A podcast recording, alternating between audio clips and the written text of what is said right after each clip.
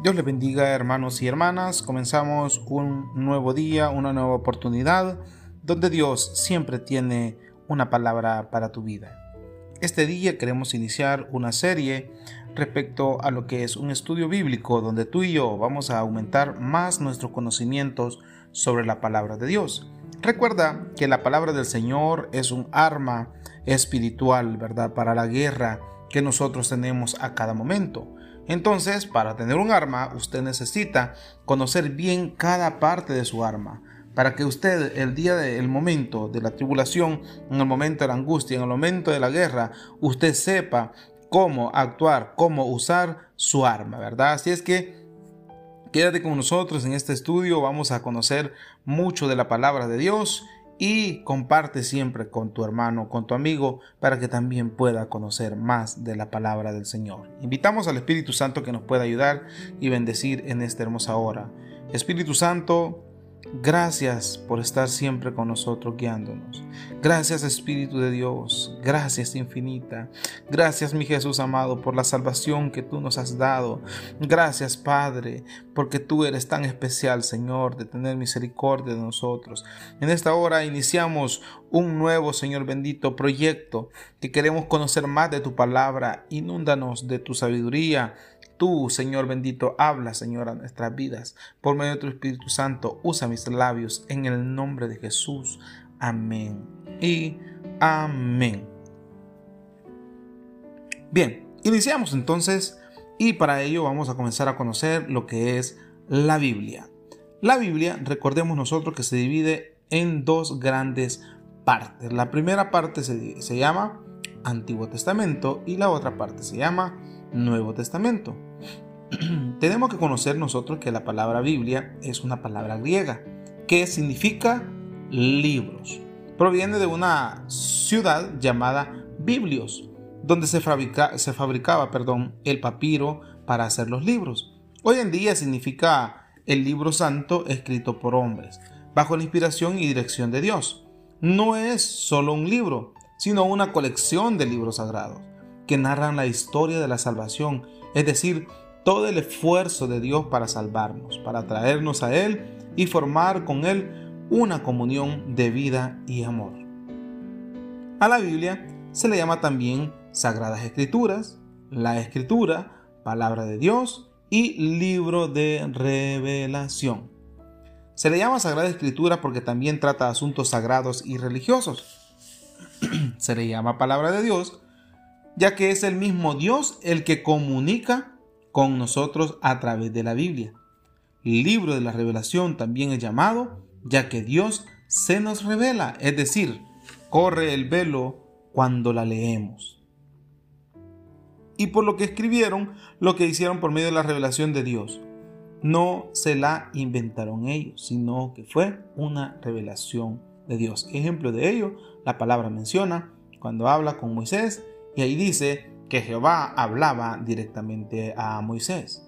Y dice, y Jehová le dijo, y Jehová habló. Entonces vemos nosotros que Jehová es quien ha revelado esta palabra e inspiró a los hombres para que pudieran eh, dejarla escrita. Ahora bien, ¿cómo se divide la Sagrada Biblia? La Sagrada Biblia se divide en dos grandes partes, como le mencioné al inicio, el Antiguo Testamento y el Nuevo Testamento. La palabra testamento significa pacto o alianza que Dios hizo con los hombres. Tenga por favor eh, en cuenta de ir llevando un apunte para que usted vaya eh, conociendo las palabras que son muy importantes. Entonces nosotros decimos que cuando hablamos de testamento, decimos que es pacto, significa pacto o alianza que Dios hizo con los hombres. El Antiguo Testamento comprende lo sucedido desde la creación del mundo hasta que llegó el tiempo de la venida del Hijo de Dios.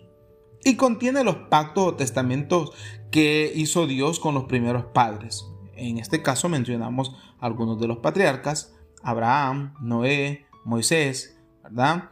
Eh, con los profetas y también con el pueblo de Dios. Narra también los éxitos que obtuvieron quienes cumplieron estos pactos, como también los fracasos que sufrieron quienes no los cumplieron. Por eso, La Biblia nos enseña a hacer el bien y a evitar el mal.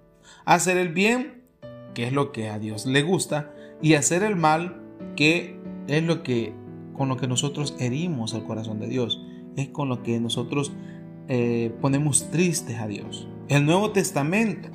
El Nuevo Testamento contiene lo que sucedió después del nacimiento del Hijo de Dios en Belén. Sus enseñanzas, su vida, su pasión, su muerte, su resurrección y su ascensión a los cielos. Todas estas etapas están escritas en el Nuevo Testamento. Y además la historia de los apóstoles, carta de algunos de ellos y el libro de Apocalipsis que estamos hablando, que es la revelación del tiempo venidero. El primer pacto que hizo Dios fue con Moisés. El segundo pacto o la nueva alianza lo hizo a través de Jesucristo su Hijo.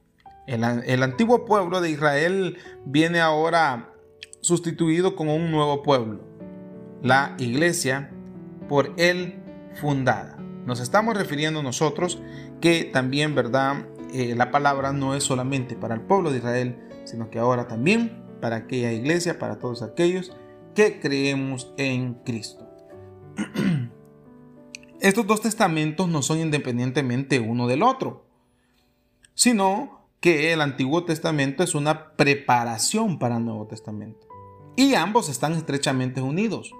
Ambas alianzas constituyen la historia de la salvación, en la cual Dios interviene con sus palabras y con sus obras en la vida de los hombres para llevar a cabo su plan. Todos nosotros, junto con Dios, somos protagonistas de esta historia sagrada. Todos con Dios estamos dentro de ella porque todos los hombres vamos en la peregrinación hacia el Padre. Siguiendo la historia del pueblo escogido, nosotros llegamos a descubrir nuestra propia historia, igual que el pueblo de Israel.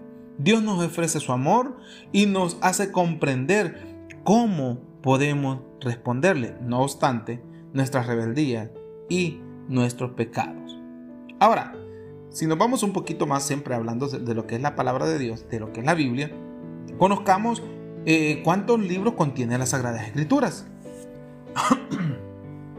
bueno, aquí vamos a ir nosotros definiendo algunos detalles por el hecho, después vamos a, aclarar eh, respecto a ciertos, eh, ciertas modificaciones que tienen algunas Biblias y algunas otras no. Por ejemplo, las Sagradas Escrituras de la, lo que es la Reina Valera o la Biblia cristiana es un número y lo que es llamada latinoamericana es otro número. Comúnmente vamos a hablar en esta hora los que están eh, la Biblia latinoamericana o la que se dice ser católica para que nosotros conozcamos un poquito más profundo. Luego vamos a ir hablando del por qué se considera de que la Biblia cristiana o la revisión de la Reina Valera tiene menos libros. Así es que vamos a considerar en este momento la Biblia que tiene la mayoría de libros. En este caso, la Sagrada Escritura, pues según la investigación, tiene 73 libros, realizados por diferentes escritores y en distinto tiempo aunque todos inspirados por Dios a través del Espíritu Santo, de estos 73, 46 son del Antiguo Testamento y 27 del Nuevo Testamento. O sea que la modificación que nosotros la tenemos, la tenemos en lo que es el Antiguo Testamento. Ahora, ¿de qué temas o qué libros son los que están agregados? Vamos a hablar rápidamente. En el Antiguo Testamento tenemos lo que son Génesis, habla acerca de la creación del mundo y el hombre la respuesta del hombre, o sea, el pecado y las consecuencias del pecado. ¿Y cuál es la, reacción de Dios, verdad? Los patriarcas. Luego de esto tenemos Éxodo, narra la esclavitud de los israelitas en Egipto como consecuencia del pecado, pero Dios manda a Moisés para liberar a su pueblo, a fin de que sea libre y lo adore en el Monte Santo. Dios muestra su poder ante el faraón, modelo y paradigma de la soberbia. Dios hace un pacto entre el hombre y le da mandamientos como el único camino verdadero a la libertad y felicidad.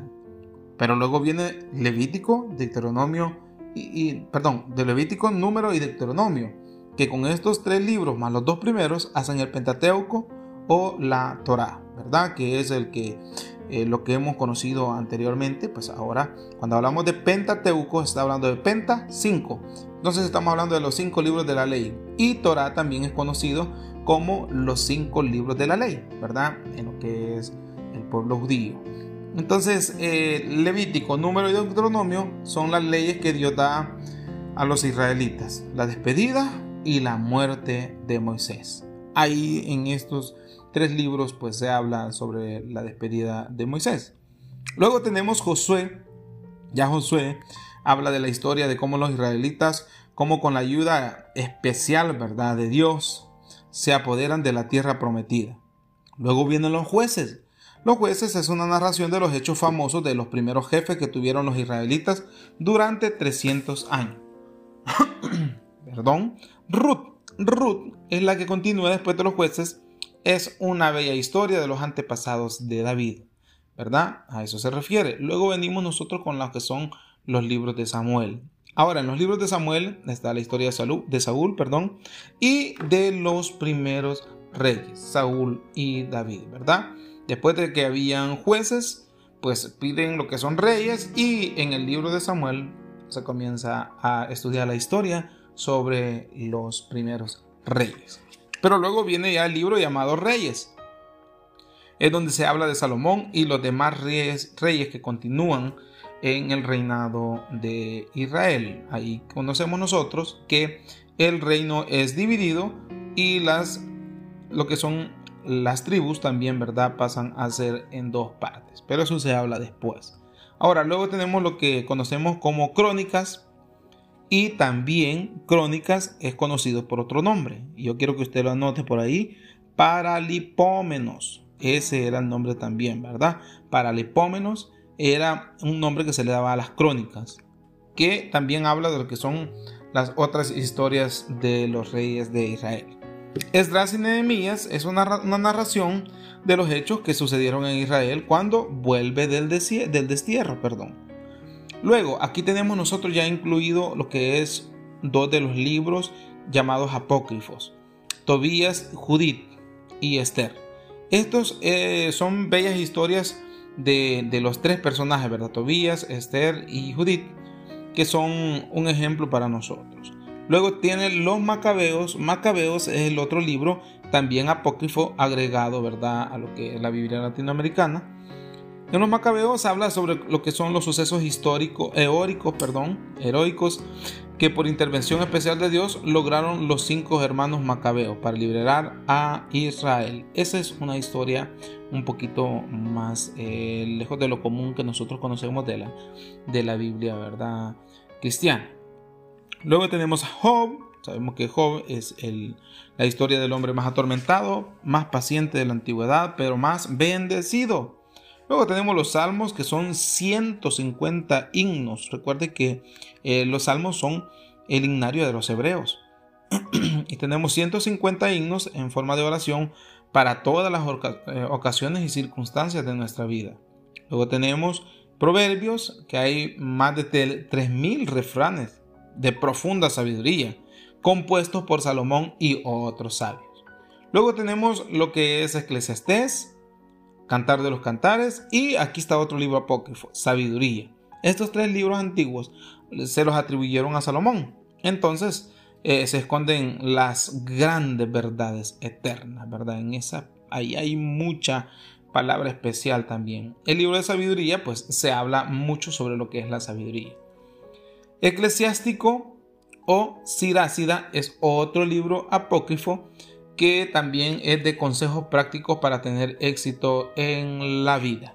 Luego tenemos nosotros lo que son los profetas. Recuerden que los profetas están los profetas mayores y profetas menores. Estamos hablando que serían 12 eh, profetas por todo. Ahí tenemos nosotros los, los profetas menores y 5 profetas mayores. Así es que hasta ahí tenemos lo que son los el Antiguo Testamento. Ahora tenemos lo que son el Nuevo Testamento. El Nuevo Testamento incluye los evangelios, que son cinco, perdón, cuatro evangelios, y el libro de Hechos, ¿verdad? Que el, libro de Hechos es donde se narra toda la historia de la iglesia primitiva, sus primeros 40 años después de la muerte de Jesús. Y está toda la historia de lo que es eh, el apóstol Pablo. Vemos nosotros también 14 cartas que Pablo envía. Pablo, siendo un gran teólogo, en sus cartas pues contiene prácticamente toda la teología. Luego vemos a Santiago también con su carta. Vemos a Pedro y a Judas. Vemos también a las tres cartas de Juan, ¿verdad?